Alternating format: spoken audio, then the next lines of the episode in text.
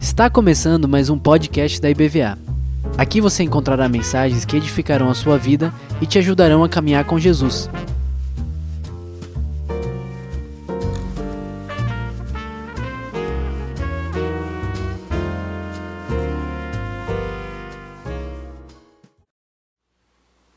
Boa noite, a paz do Senhor Jesus Cristo. Amém? É uma alegria estar com os irmãos para ministrar aquilo que o Espírito Santo tem falado ao meu coração. Amém? Eu gostaria de dar apenas um aviso. Não sei se vocês sabem, nós temos uma faculdade funcionando na IBVA, um polo EAD. Tem um curso aqui funcionando de bacharelado em teologia e, além disso, tem outros cursos que são oferecidos à distância, pós-graduação, cursos de extensão. Então, se você tem interesse em fazer um curso, tem alguns pré-requisitos. Você entra em contato com a secretaria, a secretaria vai entrar em contato comigo e aí eu vou passar as orientações para vocês, tá bom? Amados, o tema dessa noite é um toque de fé. E o texto base está em Lucas 8, de 40 a 56. Temos alguns textos é, auxiliares que fazem referência a essa passagem, que está em Marcos 5, de 25 a 34, e Mateus de 19, de 18 a 26. Mateus 9, de 18 a 26. A minha versão é a Almeida corrigida, digo que é Almeida corrigida rebuscada. O pessoal não gosta muito, mas é que eu mais gosto. E diz a palavra de Deus o texto fala sobre a passagem da cura da mulher com fluxo de sangue e da cura, né, ou da ressuscitação da filha de Jairo. Amém? Vamos ler a palavra de Deus. Eu queria orar antes de iniciar. Pai amado, louvado, engrandecido seja o teu nome, Pai. Que teu Espírito Santo possa falar ao meu coração, ao coração de cada um que está aqui presente, que está online que a tua palavra, que é viva e eficaz e que ela não volta vazia, ela possa trazer renovo, possa trazer cura, libertação e transformação de vida. Amém? A palavra de Deus diz em Lucas 9, 40: E aconteceu que quando voltou Jesus, a multidão o recebeu, porque todos o estavam esperando. E eis que chegou um varão de nome Jairo, que era príncipe da sinagoga, e prostando-se aos pés de Jesus, rogava-lhe que entrasse em sua casa, porque tinha uma filha única, quase de 12 anos, que estava à morte. E indo ele, apertava-o a multidão. E uma mulher que tinha um fluxo de sangue, havia 12 anos, e gastara com os médicos todos os seus haveres, e por nenhum pudera ser curada. Chegando por detrás dele, tocou na orla da sua veste, e logo estancou o fluxo de sangue. E disse Jesus: Quem é que me tocou? E negando todos, disse Pedro, os que estavam com ele, e os que estavam com ele: Mestre, a multidão te aperta e te oprime, e dizes: Quem é que me tocou? E disse Jesus: Alguém me tocou, porque bem conheci que de mim saiu poder. Então, vendo a mulher que não podia ocultar-se, aproximou-se tremendo, prostrando-se ante dele, declarou-lhe diante de todo o povo a causa por que ele havia tocado e como logo sarara. E ele lhe disse: Tem bom ânimo, filha, a tua fé te salvou. Vai em paz. Amém? O tema é um toque de fé, mas bem poderia ser o caminho da fé. Temos aí uma abordagem não convencional. Alguém que vai e toca nas vestes de Jesus. Uma pergunta estranha: quem é que me tocou? Uma assertiva, porque de mim saiu o poder e uma manifestação extraordinária com resultado além do esperado. Essa história, amados e amadas, não ocorreu por acaso. quando nós lemos a passagem, podemos pensar é uma história dentro da história, mas a assertiva de Jesus que diz: "De mim saiu poder". Essa palavra poder nessa passagem está relacionada ao poder milagroso e é um termo grego que é dunamis ou outras versões transliteradas dinamis. E o ministério de Jesus era revestido, como ele mesmo disse, de todo o poder e autoridade que foi dada a ele, tanto na terra como nos céus. Eu gosto desses detalhes que o Lucas traz, Lucas, o médico, o médico amado. E quando eu faço uma leitura do texto, eu gosto de ampliar esse contexto. E eu queria ampliar com vocês, falando justamente sobre esse dínamos, esse poder que estava sobre a vida de Jesus. Quando nós olhamos essa passagem lá no início do capítulo 8, nós vemos ali as mulheres que assistiam Jesus, as mulheres estão presentes em todo o ministério de Jesus, e, as, e mulheres influentes, inclusive tinha uma que era procuradora de Herodes, a esposa do procurador de Herodes, e elas assistiam Jesus com as suas riquezas e também estavam presentes em todos os momentos de Jesus até aos pés da cruz. E há um movimento no ministério de Jesus ali. Nós temos ali a libertação, aquelas próprias mulheres foram libertas de espíritos malignos. Nós temos ali a libertação do endemoniado gadareno ou gerazeno. Nós temos Jesus acalmando a tempestade.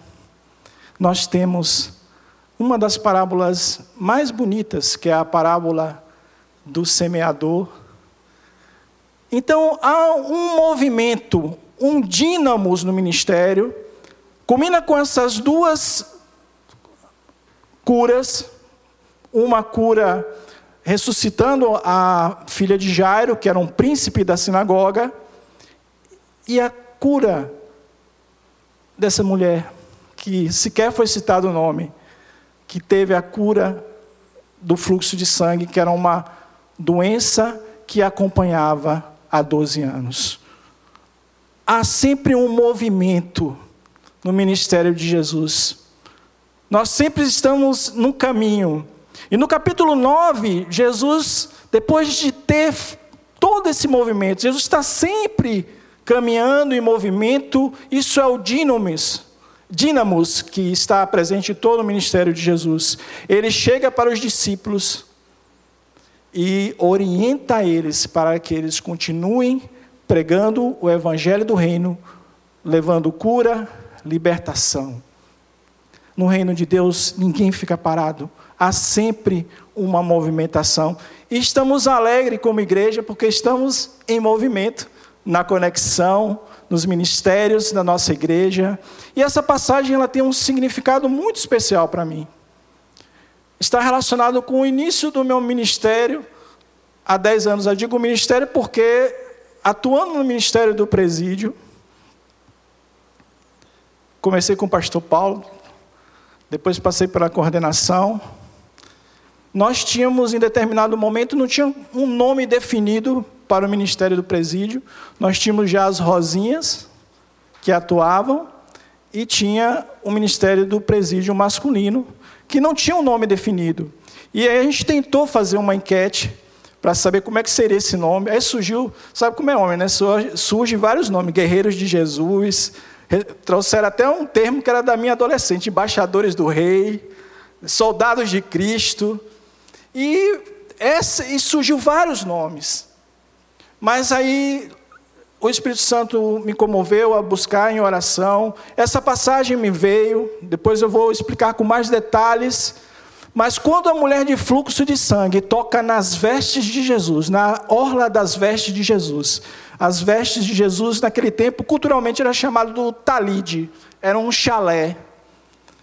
E havia ali algumas franjas que tinham um significado muito, muito especial, era para que eles lembrassem os mandamentos e tinha uma cor, que era a cor azul. Essa cor, na palavra, sempre está relacionado com poder. E aí veio com aquela discussão toda, eu falei, acabou a discussão, porque a gente não queria colocar azuis para não parecer a antítese da, das rosinhas. Eu falei, vai ser azuis. Porque a história está intrinsecamente relacionada com aquilo que nós fazemos ali. Pessoas que estão cumprindo perante os homens as suas penas, e eles sabem disso. Homens e mulheres, porque temos os outro, outro departamento. Mas que estão carentes, desejosos de ouvir uma palavra de amor, de afeto e de esperança e de fé. Por isso, amados, há, como eu falei, um movimento. Se você faz parte do reino de Deus, você não pode ficar fora desse dínamos, desse movimento. Amém? Alguém tocou, uma mulher. Como comentei, Jesus tinha ministrado sobre a parábola do semeador. E se a semente cai em terreno fértil, produz transformação, não morre, não fica estagnado e ela cresce. Marcos vai dizer que aquela mulher do fluxo de sangue ouviu falar de Jesus. E lembre que eu disse que tinham mulheres que estavam envolvidas no ministério, não só financeiramente, elas acompanhavam Jesus em oração, no trabalho dele, em cada tarefa de Jesus, elas estavam sempre presentes junto com os discípulos. E quando fala que essa mulher ouviu falar de Jesus, como eu falei, vamos ampliar a nossa visão em relação a essa passagem. Quando Jesus chega nesse momento, a fama de Jesus já tinha espalhado, amados. A gente não vê aí o Instagram, o Facebook, né, as celebridades. Jesus não era uma celebridade, mas Jesus era uma pessoa bastante conhecida, famosa, pelas suas palavras, pelas ações de poder, pelos milagres, pelas curas, pela palavra de esperança daquele povo tão sofrido.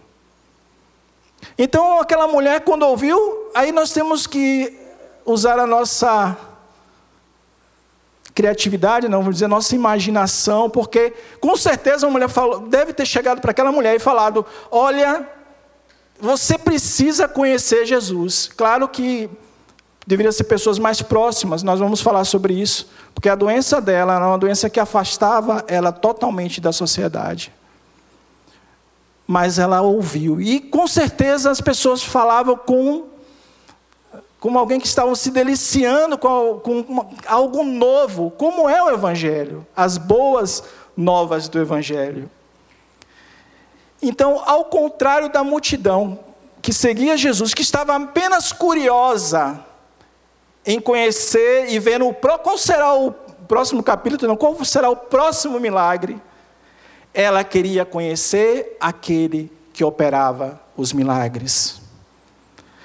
Acredito que alguns de vocês, é um jargão muito dito no crendez, de viver de fé em fé.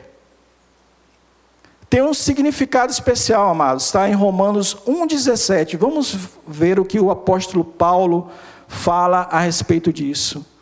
Porque nele, e aí algumas versões vão colocar o Evangelho, porque nele, Evangelho, se descobre e é revelada a justiça de Deus de fé em fé, significa do princípio ao fim. Como está escrito, o justo viverá pela fé. Amém? E nós temos o exemplo no Antigo Testamento do pai da fé, que foi Abraão. Ele é, pelo menos ele é conhecido como o pai da fé, aquele que foi até o Monte Moriá e a palavra fé, ela em grego é pistia, tem o significado de confiar. Alguns vão fazer algumas divisões de fé. Se você está presente nessa noite, existe uma fé natural que você viria a esse lugar, que teria essa organização do culto, que teria essa, esse louvor, que teria alguém que estaria aberto essa é a fé natural. É a fé, inclusive, que a criança tem em confiar, quando ela é pequena, em se jogar nos braços da mãe e do pai, porque sabe que o pai e a mãe vai segurá-los, vai guardá-los. Tem a fé sobrenatural, que é essa fé que é, está presente naqueles que buscam uma cura física, uma cura emocional, uma cura espiritual, a solução de algum problema do trabalho e a fé salvífica, que é a fé no nosso Senhor Jesus Cristo, como na cruz foi pago o escrito de dívida que nos reconciliou com Deus. E essa fé, ela opera dentro daqueles que são salvos. Amém? Por isso, são dois princípios da salvação através do pacto do sangue de Jesus na cruz: a justificação pela fé e a salvação pela, pela graça. Então, para que eu possa alcançar algo pela fé, eu preciso estar intimamente ligado com o autor da fé, que confiou em Deus Pai para entregar a sua vida em favor de muitos.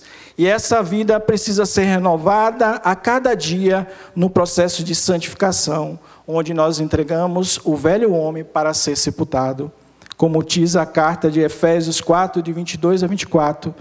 Quanto à antiga maneira de viver, vocês foram ensinados a despir-se do velho homem, que se corrompe por desejos enganosos, serem renovados no modo de pensar, revertir-se do novo homem criado para ser semelhante a Deus em justiça e em sanidade, em santidade provenientes da verdade. A carta de Tiago 1,6 também amplia esse entendimento, quando diz: peça, porém com fé em nada duvidando, porque o que duvida é semelhante à onda do mar, que é levado pelo vento e é lançado de uma parte para a outra.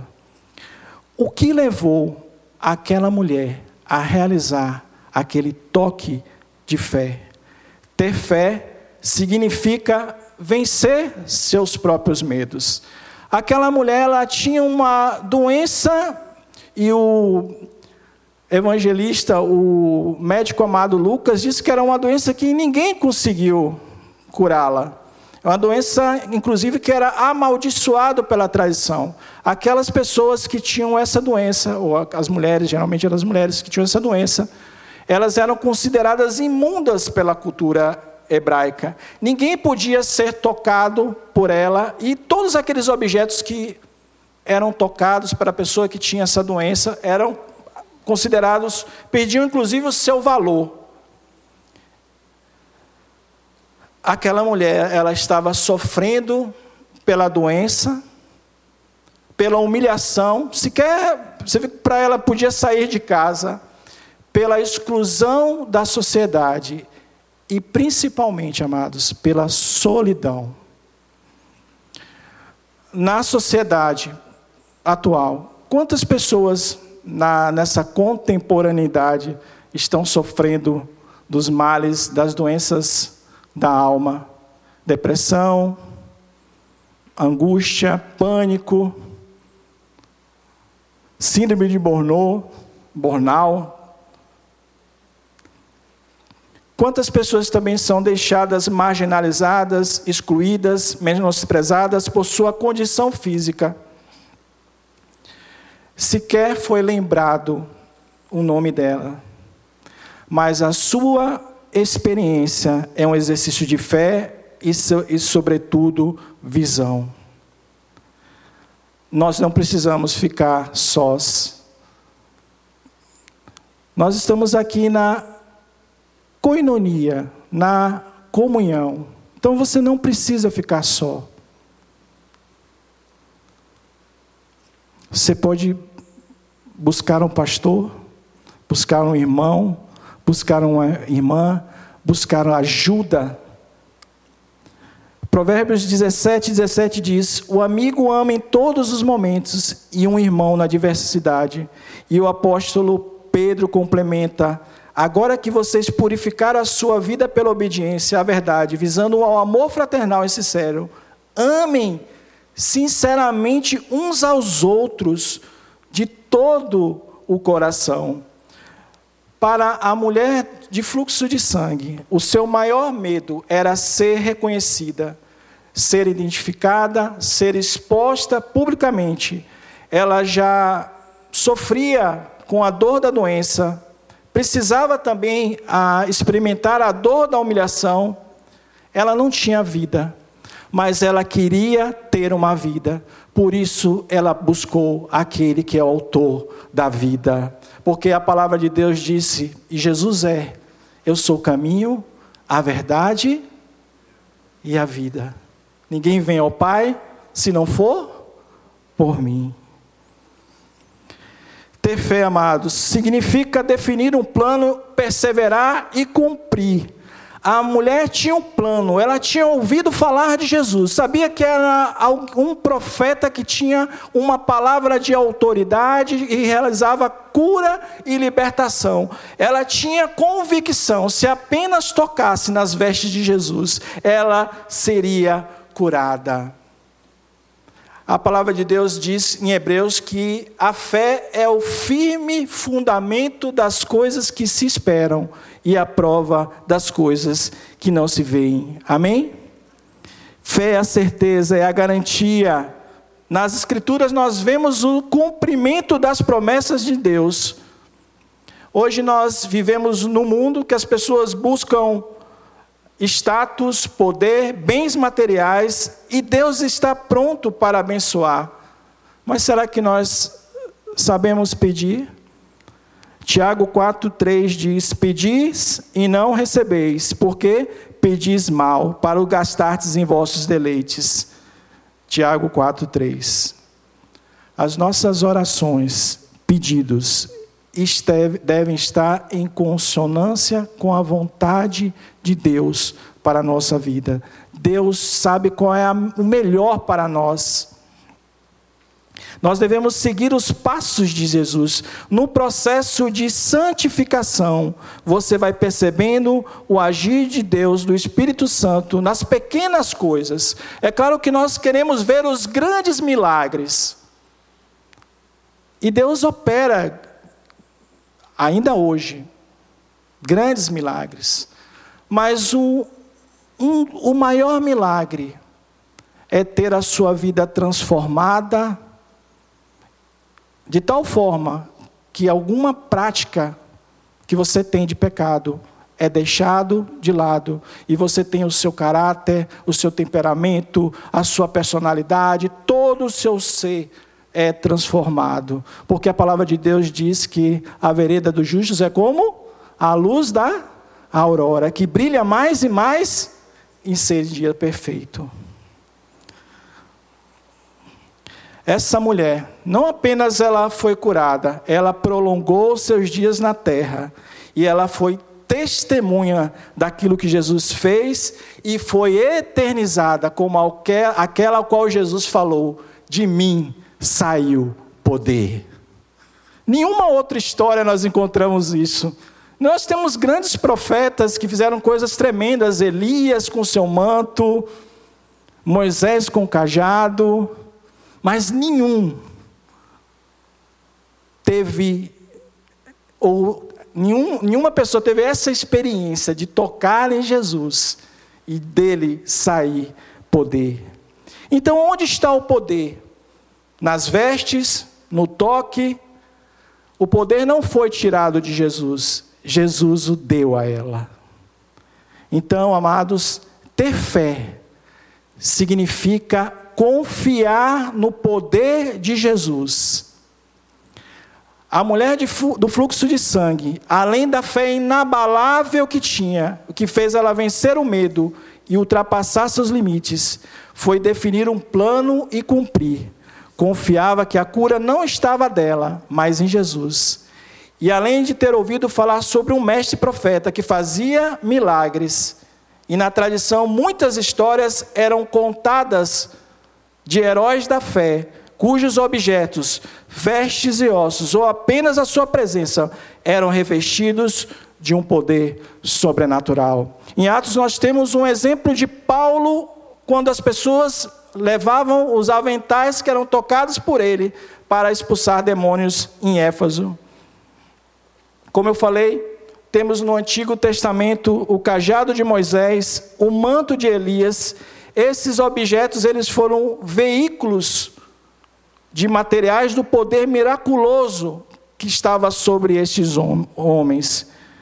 O propósito dessas narrativas de poder que havia neles foi mostrar o extraordinário poder de Deus nas vidas dos seus possuidores, comprovando que a sua mensagem via, vinha realmente da parte de Yahvé. E nós temos Jesus e os apóstolos. Como eu falei, é o dínamos, é o poder que traz um movimento. Esses homens e mulheres, vamos incluir também, tão cheios de poder de Deus, tinham um contato tão íntimo que os objetos acabavam sendo extensões deles. A mulher ela não confiava no poder miraculoso das vestes de Jesus. Ela tinha a fé, a confiança naquele que é justo, santo e, e bondoso e que, pelas palavras de autoridade, estavam revestidos de poder e poderia curá-los. A gente pode condenar aqueles que adoram ídolos, pingentes, objetos, mas também precisamos olhar para dentro de nós mesmos. Será que nós não estamos colocando algo como ídolo em nossa vida? Pode ser o trabalho, pode ser até um ente querido, pode ser um familiar, pode ser uma posição, um status. Lucas 4,8 diz: está escrito: adore o Senhor, o seu Deus, e só a Ele preste culto. Tiago 4,8 diz: aproxima-se de Deus, e Ele se aproximará de vocês, pecadores. Limpem a mão de vocês que têm a mente dividida, purifiquem o coração de purifiquem o coração. De tantos milagres que Jesus fez, esse talvez tenha sido o mais inusitado, o mais inesperado. Ao invés do poder como Jesus fazia ter sido ministrado por ele, e muitas vezes Jesus usou vários métodos. Cuspiu, né, fez um lodo, colocou nos olhos do cego, O centurião, quando procurou Jesus, ele disse: Senhor, não precisa nem que o senhor vá lá, basta eu, eu, eu estou numa posição de autoridade. A minha palavra tem um, um peso. Então, se o senhor disser que o meu servo está curado pela fé, eu tenho certeza que ele será curado. Foram várias maneiras que Jesus utilizou mas essa teve algo de especial, porque diz a palavra que de, dele saiu o poder. Aquela mulher tocou ali nas vestes de Jesus, como eu falei. Era algo. Havia ali uma, uma, uma, uma referência, uma reverência sobre aquilo ali. Uma mulher tocar num homem não, não era permitido na sociedade. Era algo escandaloso. E eu fico pensando justamente nesse momento, como eu falei, há um mover de Deus na ação do ministério de Jesus. Jesus vai caminhando a um milagre em curso, ou já está planejado. Jairo procura Jesus, é um príncipe da sinagoga. Jesus poderia dar importância maior para ele e falar: Não, mulher, não tenho nada. Mas quando a multidão o aperta, aquela mulher vai com toda a intrepidez dela, deixa de lado os seus medos, deixa de lado a sua vergonha, deixa de lado a sua humilhação, porque dentro dela há aquilo que a palavra que ela ouviu, que é a boa semente, que traz a vontade, que traz a necessidade de estar perto de Jesus, de tocar em Jesus, e aquilo cresce dentro dela, aquela convicção, e ao tocar de, nas vestes de Jesus, a palavra diz que imediatamente o fluxo de sangue é estancado. Ah, eu gosto de ir também viajar nessas passagens. Hoje a gente vai para o cinema, tem até agora o Adão Negro, né, com toda aquela. Até o nome é sugestivo, né? E é um anti-herói e a gente fica maravilhado com, a, com, aquela, com, aquele, com aquele filme, com aquela, com aquela história. E por que nós não valorizamos os nossos heróis da fé, como Hebreus, Hebreus diz? A minha infância, amados, graças a Deus, nasci no lar evangélico, e os meus heróis da fé eram Davi e Golias. A viagem que eu viajava não era de Pinóquio lá na, na, na, na baleia, mas de Jonas, de Sansão. E é algo também que nós devemos valorizar e ensinar para nossos filhos, os heróis, ensinar que existem heróis da fé, homens e mulheres que se colocaram para servir ao Senhor, tementes a Deus, e que tiveram a oportunidade de, em vida, não apenas usufruírem dos milagres e das maravilhas que o Senhor proporcionou, mas ter uma vida de fé em fé, do início ao fim. Amém? Jesus usava o talide, como eu falei, um acessório religioso que tem a forma de um chalé. Normalmente ele é feito de seda ou linho, e possui um conjunto de franjas em suas extremidades que chama cisite, que serve como meio de lembrança dos mandamentos de Deus e usado para realizar as orações judaicas. Nós temos dois textos, temos mais textos, mas eu trouxe dois textos que fazem referência justamente a essa vestimenta e essa orientação que foi dada para usar. Deuteronômio 22, 12 diz: Franjas farás para ti e as porás nos quatro cantos de tua vestimenta, com que te cobrires. Diga o seguinte aos israelitas: façam borlas nas extremidades das tuas roupas e ponham um cordão azul em cada uma delas. Façam isso por todas as suas gerações. Números 4:12. Como eu falei, não é uma história ao acaso, não é algo que aconteceu pelo destino, foi um ato profético, pois já estava apontado para os dias em que as pessoas e as nações impuras teriam acesso ao poder da palavra, como profetizou Zacarias. Naquele dia sucederá que pegarão dez homens de todas as línguas das nações, pegarão sim na orla do vestido de um judeu, dizendo: Iremos convosco, porque temos ouvido que Deus está convosco. Que não foi isso que Jesus disse? Eu estou com o Pai e o Pai está em mim. E eu enviarei o Consolador, o Espírito Santo, que é o dínamos da igreja quando ela começa o seu ministério, quando ela recebe no batismo do Espírito Santo aquela manifestação poderosa, que é o dínamos para que ela possa iniciar o seu ministério aqui na terra. Aquele objeto sagrado não era um amuleto, mas expressava a fé dela que ela tinha, judaica, cristã, não importa qual a cultura da fé, assim, mas sim que ela tinha fé, a fé no autor que é Jesus, o autor da fé. Amém?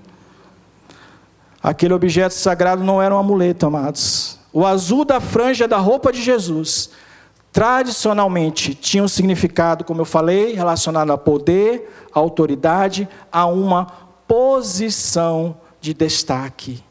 E como nós vimos em número, é passado de geração em geração. E nós somos essa geração eleita, não é isso? Nação santa. E nós somos estamos sobre a este de um sumo sacerdote da ordem do, de Melquisedeque. Ele que foi o sacrifício único e eficaz. Aquele que pôde entrar nos santos dos santos e através do seu sangue nos reconciliar com Deus e nos colocar de novo no caminho da eternidade. Amém? Ele é digno de usar o cordão azul por toda a eternidade, porque Ele é o Alfa e o Ômega, Ele é o princípio e o fim. Amém? O pessoal da banda pode estar subindo, já estou concluindo. Ah, amados, o dínamos, poder do Espírito Santo. No Novo Testamento, a fé é a virtude básica na nova aliança. No, novo, no, novo, no Antigo Testamento é encontrado poucas vezes passagens que falam sobre fé. Geralmente tem um sentido de fidelidade. Uma das passagens está em Abacuque 2,4 que diz: Eis que a sua alma está orgulhosa, não é reta nele, mas o justo viverá pela fé. Amém? Outra passagem no Novo Testamento, vocês conhecem muito bem: sem fé é impossível possível agradar a Deus, porque dele se aproxima.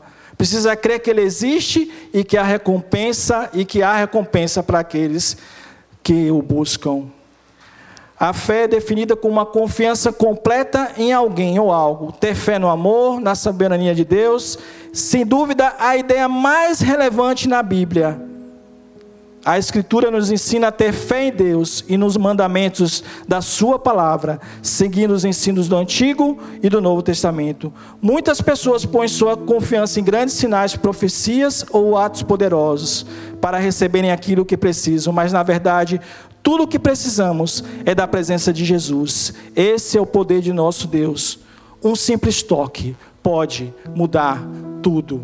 Aquela mulher foi em busca da cura mas a resposta de Jesus é uma resposta de amor, que ele diz: tem de bom ânimo. E é ampliado o milagre em sua vida, porque ele diz: a tua fé te salvou. Aleluias. Se você ouviu nessa a palavra nessa noite, se Deus, se essa palavra tocou o seu coração, que você possa compreender que Jesus está disposto, como ele fez com essa mulher. Jesus não discriminava as pessoas, ele não fazia acepção de pessoas. Ele sempre tinha, ele sempre tinha tempo para aquele que o buscava. Ele estava ali presente, como foi com o salteador na cruz, como foi com essa mulher de fluxo de sangue, como pode ser para a sua vida hoje, meu irmão e minha irmã. Deus quer tocar em você, quer trazer transformação para a sua vida. Pode ser uma cura, pode ser uma libertação. Ah, você não tem dormido direito. Aquele, aquilo que vem à noite, Deus quer te libertar disso, quer trazer aquele sono que diz que o salmista diz: em paz me deito e logo pego no sono quer trazer renovo para você, fortalecimento, para que você possa caminhar, viver de fé em fé. Caminhe em direção a Jesus. Um toque e um milagre você viverá. Amém? Deus abençoe vocês.